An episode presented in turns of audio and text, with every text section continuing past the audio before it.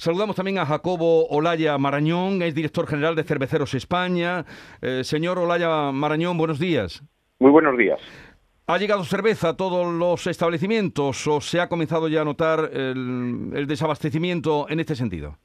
Bueno, la verdad es que se está en un problema de mucha tensión porque no solo se está interrumpiendo el suministro a los supermercados, sino también, por ejemplo, está muy paralizada la exportación de cerveza. ¿eh?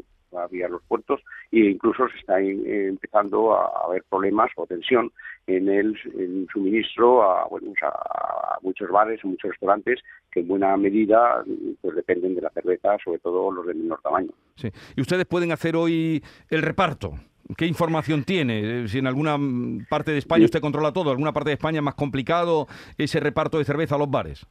Sí, desde luego eh, lo la situación es absolutamente dramática en determinadas partes de España porque tiene unas repercusiones muy serias para, para otros ciudadanos cuyo derecho también deben ser protegidos, ¿no? y está afectando pues al empleo de, otros, de, otros, trabajadores que nada tienen que ver con la situación.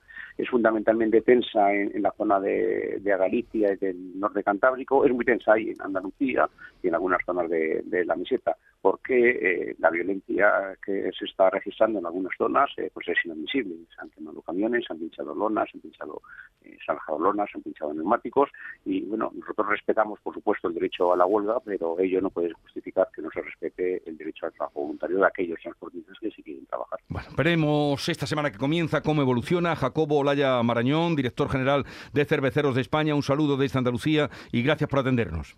Muchísimas gracias. Y solamente me queda decir que no es el momento para la del país, sino de trabajar juntos desde el diálogo y la colaboración en búsqueda de soluciones.